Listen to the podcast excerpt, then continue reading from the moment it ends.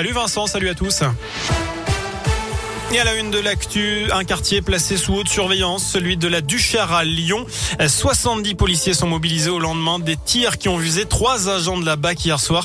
Des policiers qui surveillaient un point de deal. Pascal Mayos, le préfet du Rhône, s'est rendu sur place aujourd'hui.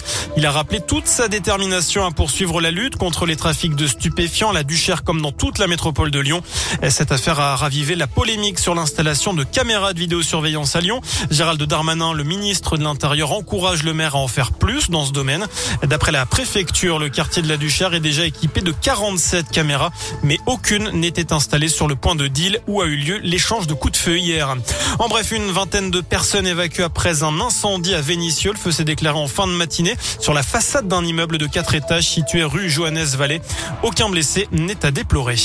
Les hospices civils de Lyon tirent la sonnette d'alarme face au virus saisonnier. Le nombre de consultations aux urgences pédiatriques de l'hôpital femme-mère-enfant de Bron a augmenté de 56% sur les deux dernières semaines, en cause notamment l'apparition prématurée d'épidémies virales comme la bronchiolite. Les HCL évoquent des enfants moins armés en défense immunitaire à cause des différentes périodes de confinement. À retenir aussi cet appel à la solidarité pour Darine, cette jeune étudiante en droit à Lyon. Elle est malvoyante et s'est fait voler son sac à dos qui contenait notamment son ordinateur en braille. Ça s'est passé jeudi dernier dans le quartier de la Guillotière. Cet ordinateur coûte 7000 euros. Son frère a lancé un appel sur les réseaux sociaux pour tenter de l'aider. Plus d'infos sur radioscoop.com. Dans le reste de l'actu, une enquête ouverte après l'assassinat d'un homme de 35 ans dans le Gard. Ce père de famille a été abattu ce matin d'une balle dans la tête alors qu'il sortait de chez lui pour aller travailler. Un drame survenu à Vauvert, près de Nîmes. Enfin, on termine avec du rugby. Le Loup devra se passer de Lohan Goujon pendant trois mois.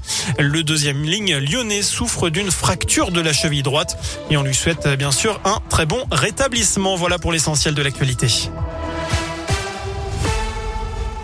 Merci beaucoup.